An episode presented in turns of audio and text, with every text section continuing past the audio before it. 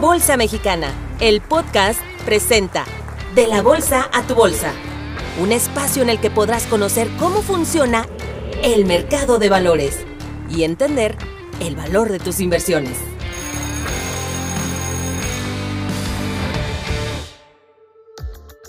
¿Es necesario pagar impuestos al invertir en la Bolsa Mexicana de Valores? Hoy te voy a platicar los impuestos que es necesario pagar al invertir en acciones o en fibras cuando se tienen utilidades por el concepto de ganancia de capital.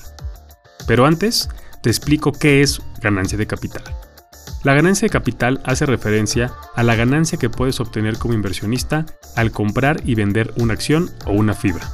Ejemplo, si compras la acción de una empresa en 10 pesos y la vendes en 12 pesos, la ganancia de capital son 2 pesos. La diferencia entre invertir en acciones y fibras pensando en pagar impuestos al invertir es distinta. Por un lado, si tú compras acciones listadas en la Bolsa Mexicana de Valores, es necesario pagar un impuesto por el concepto de ganancia de capital, a diferencia de que si inviertes en las fibras inmobiliarias, donde si obtienes un rendimiento producto de la ganancia de capital, están exentas de cualquier impuesto. El impuesto que le aplica a la ganancia de capital por las acciones es del 10%, el cual es una tasa muy atractiva al compararlo con otras bolsas de valores en el mundo. Y otra de las ventajas es que este 10% es un impuesto sobre la ganancia neta, es decir, sobre las ganancias le restas las pérdidas y al final a ese concepto le aplicas la tasa del 10%. Pero esto únicamente le aplica cuando tienes compraventa de valores. Si tú, por ejemplo, compras una acción de una empresa en la Bolsa Mexicana de Valores y no vendes esa acción, no se genera ningún impuesto por mantenerla en tu portafolio de inversión.